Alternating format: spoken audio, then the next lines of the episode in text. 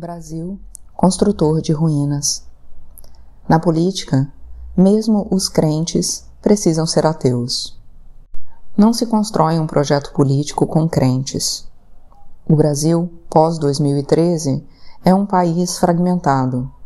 Não foi a multidão polifônica, por definição, que fragmentou o Brasil. A multidão expressou o que já estava sendo gestado nos dias pela confluência de várias crises. Uma delas, a descrença na capacidade da democracia para melhorar a vida concreta das pessoas. A outra, a descrença na possibilidade de manter a qualidade de vida conquistada devido à crise econômica que se instalava. A outra, a descrença no PT, que se corrompeu no poder. A outra, a descrença na palavra como representação da realidade num cotidiano em que a linguagem havia sido pervertida. A fragmentação já estava ali, no subterrâneo da normalidade, quando os protestos contra o aumento do preço das tarifas do transporte coletivo se iniciaram. As manifestações já tinham começado vários anos antes de 2013, em diferentes capitais do país mas em geral eram pequenas e concentradas. A conjuntura de descontentamentos variados, mas principalmente a repressão violenta às manifestações, levou uma multidão às ruas contra tudo. Mas no Brasil pós-2013, a angústia se expressava pela vontade de acreditar que algo era verdadeiro num cotidiano marcado por falsificações. Quando a política demandava adesão pela fé, é preciso ter muito cuidado. A adoração, rapidamente, pode se deslocar para outro lugar. Rebaixar a política nunca é uma boa ideia para o futuro. Quem acha que controla crentes com suas espirais de amor e de ódio não aprendeu com a história nem entende o demasiado humano das massas que gritam.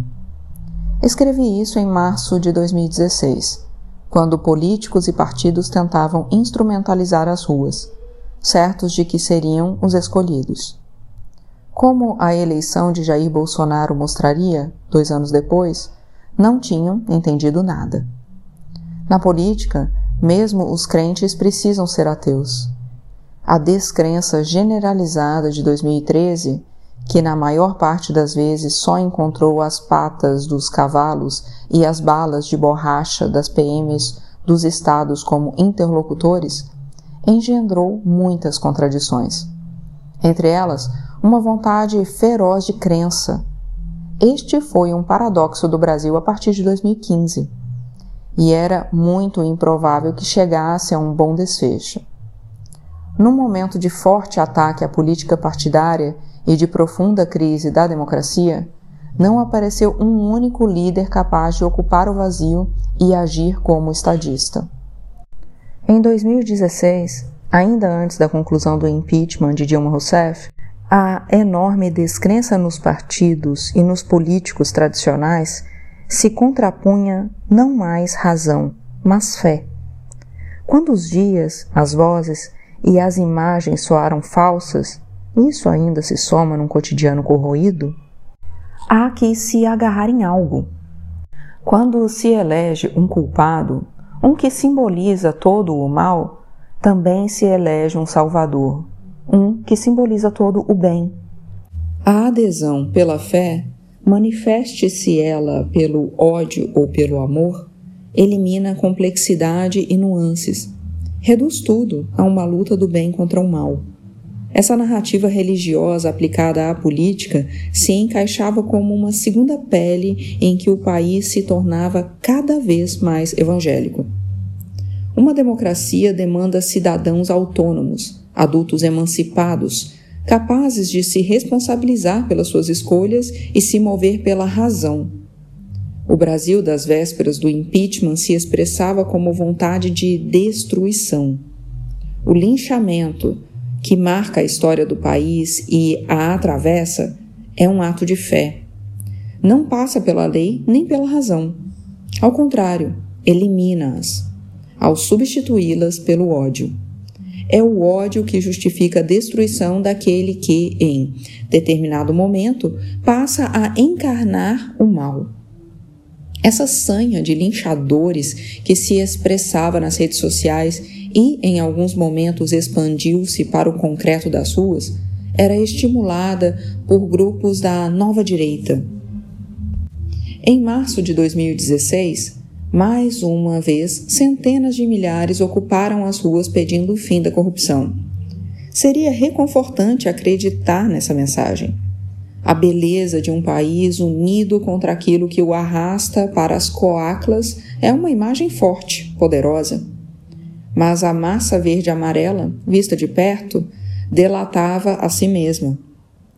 Quem quer o fim da corrupção no Brasil não lança bonecos de Lula e de Dilma vestidos de presidiários e esquece todos os outros corruptos que não pertencem ao partido que quer arrancar do governo. Quem quer o fim da corrupção no Brasil jamais teria negociado com Eduardo Cunha, como as lideranças que organizaram as manifestações negociaram. Nem usaria a camiseta da CBF, mais corrupta, impossível. Nem tiraria selfies com uma polícia que sistematicamente viola a lei. A corrupção é uma bandeira conveniente para quem nada quer mudar, mas precisa fazer de conta que quer ela sempre cabe porque, ao mesmo tempo em que é consenso, é também difusa. Ou alguém vai se declarar a favor da corrupção. As lideranças elegiam os corruptos a destruir, que viravam bonecos, rostos a serem eliminados. Mas não se ouvia uma única palavra para mudar a estrutura que provocava as desigualdades e permitia a corrupção de fundo. É interessante perceber que os alvos nas ruas, tanto em 2015 quanto em 2016, são os políticos, em especial Lula e Dilma. Até aquele momento, nada havia sido provado contra nenhum dos dois. Havia indícios, havia delações, havia investigações em curso, mas nada ainda tinha sido provado. Mas o que importam os fatos quando o que vale é a verdade pessoal de cada um? O que vale a justiça se cada um é dono de seu julgamento? O que importa a razão quando a demanda é por crença? O rosto dos corruptos nas ruas, aqueles que simbolizavam a corrupção, era o rosto de governantes, um ex-presidente e sua sucessora. Era o de um único partido, Havia vários outros envolvidos. Os alvos nas ruas eram aqueles identificados com o Estado. Não havia bonecos de expoentes do empresariado nacional, alguns deles já presos, julgados e condenados. As entidades de classe empresariais que conclamaram seus associados à adesão aos protestos não rangeram os dentes contra seus pares. A cara do mercado, a outra face da relação obscena exposta pela Operação Lava Jato, não estava nas ruas como ré. E por que não estava? Para compreender um quadro tão completo, tão importante quanto ver quem está é perceber quem não está. O então senador Aécio Neves e o então governador de São Paulo, Geraldo Alckmin, Dois dos presidenciáveis do PSDB naquele momento entraram na Avenida Paulista alegremente e saíram dela hostilizados. Quem foi ovacionado aos gritos de mito, mito, mito ao participar da manifestação em Brasília foi o deputado federal Jair Bolsonaro. Naquele momento, apenas o expoente nacional da ultradireita caricata famoso por odiar gays e adorar armas. E, acima de tudo, como ícone positivo e herói da pátria, a figura onipresente do juiz Sérgio Moro, em cartazes e camisetas. A mais notória delas em inglês: In Moro we trust. Em Moro nós confiamos. A frase parodia o lema dos Estados Unidos estampado nas notas do dólar: In God we trust. Em Deus nós confiamos.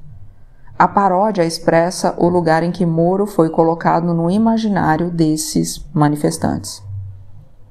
Um artigo escrito pelo coordenador do MBL, Movimento Brasil Livre, e naquele momento colunista da Folha de São Paulo, Kim Kataguiri é particularmente revelador.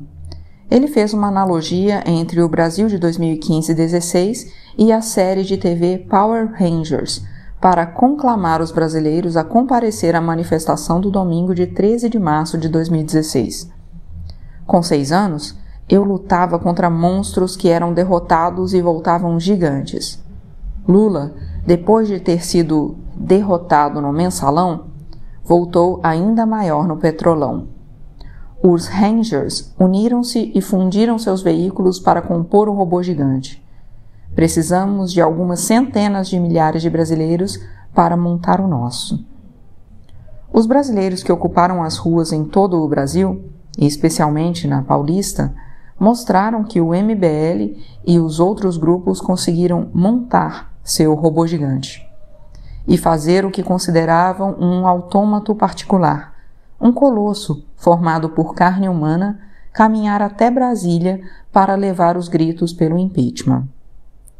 Naquele momento, o PMDB já comandava seis ministérios, além da vice-presidência da República.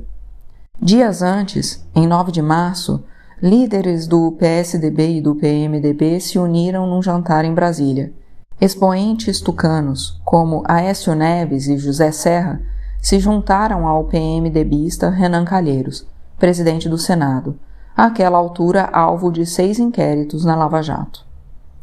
Uma hora antes desse jantar, Calheiros havia entregue a Lula um exemplar da Constituição, testando até que ponto se pode aprofundar o escárnio e debochar da lei. PMDB e PSDB, juntos, debatiam sobre a partilha do poder depois da queda de Dilma Rousseff e do PT, ou sobre como dividir os despojos daqueles cuja morte já tinham decretado.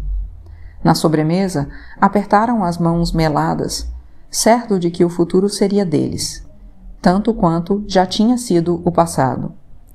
Na véspera das manifestações, o PMDB decidiu dar um aviso prévio à presidenta Dilma Rousseff e ao PT, anunciando que pretendia desembarcar do governo, para não sair do poder. Esse era o contexto.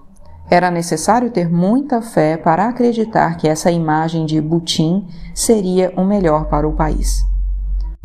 Ou que representaria o fim da corrupção. Entre os grandes partidos não se ouviu uma única voz capaz de superar paixões pessoais e liderar com razão e responsabilidade. O que se viu foram mercadores desonestos, carniceiros, urubus que, ao acreditar que comiam carniça, não percebiam que devoravam juntos suas próprias garras. Por outro lado, o PT e parte da esquerda também demandavam adesão pela fé. Só assim para acreditar que Lula era apenas um perseguido, ou que toda a verdade sobre Lula era de que era apenas um perseguido. Acossado, Lula fez o melhor que sabe fazer, o mesmo que o tornou um dos presidentes mais populares da história do Brasil. Lula foi Lula, o Lula que fala a linguagem do povo porque compreende o povo como poucos. E, por um momento, a maioria dos que um dia acreditaram, porque havia o que acreditar, foram tentados, fortemente tentados, a voltar a acreditar porque é tão mais fácil acreditar. Mas a estranheza, a estranheza que vem pelo pensamento, foi se imiscuindo. Mesmo quando empurrada para baixo, ela teima em subir à superfície. E, aos poucos, tornou-se claro: Lula estava encenando Lula.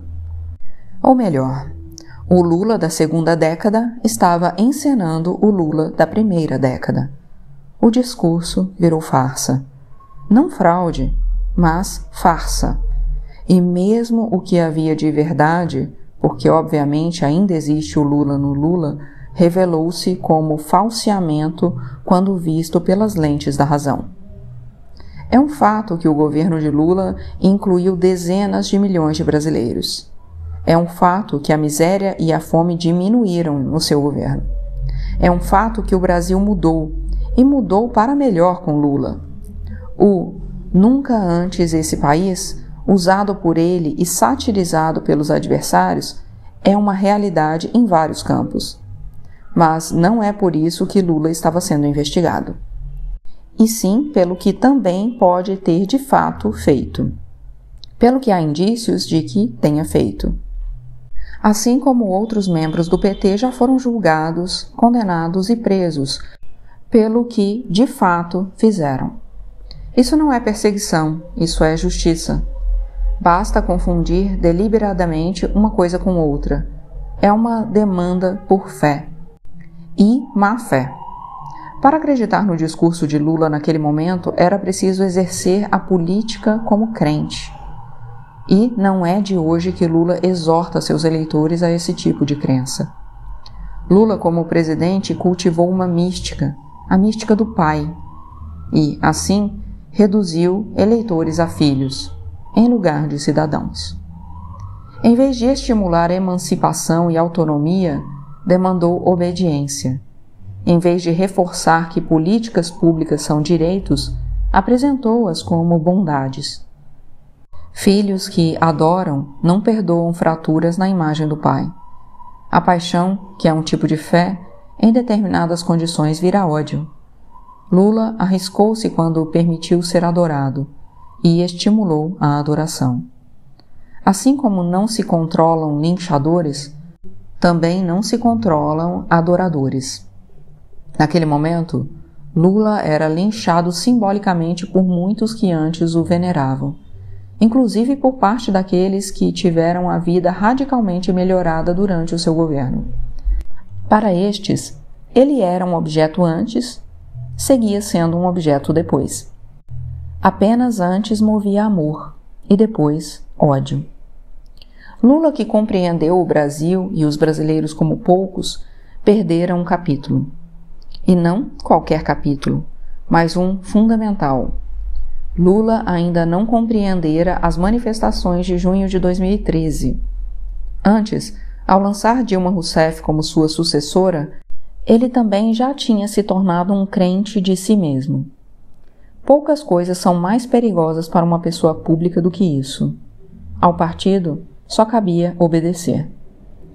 Lula elegeu Dilma e a reelegeu, mas o preço foi alto.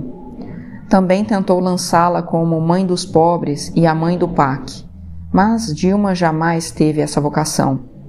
Entre todas as mentiras apresentadas como verdades nessa realidade em que um Eduardo Cunha era o presidente da Câmara, um Renan Calheiros, presidente do Senado, e um Michel Temer, vice-presidente do país, era Dilma quem emprestava um pouco de honestidade pessoal ao enredo.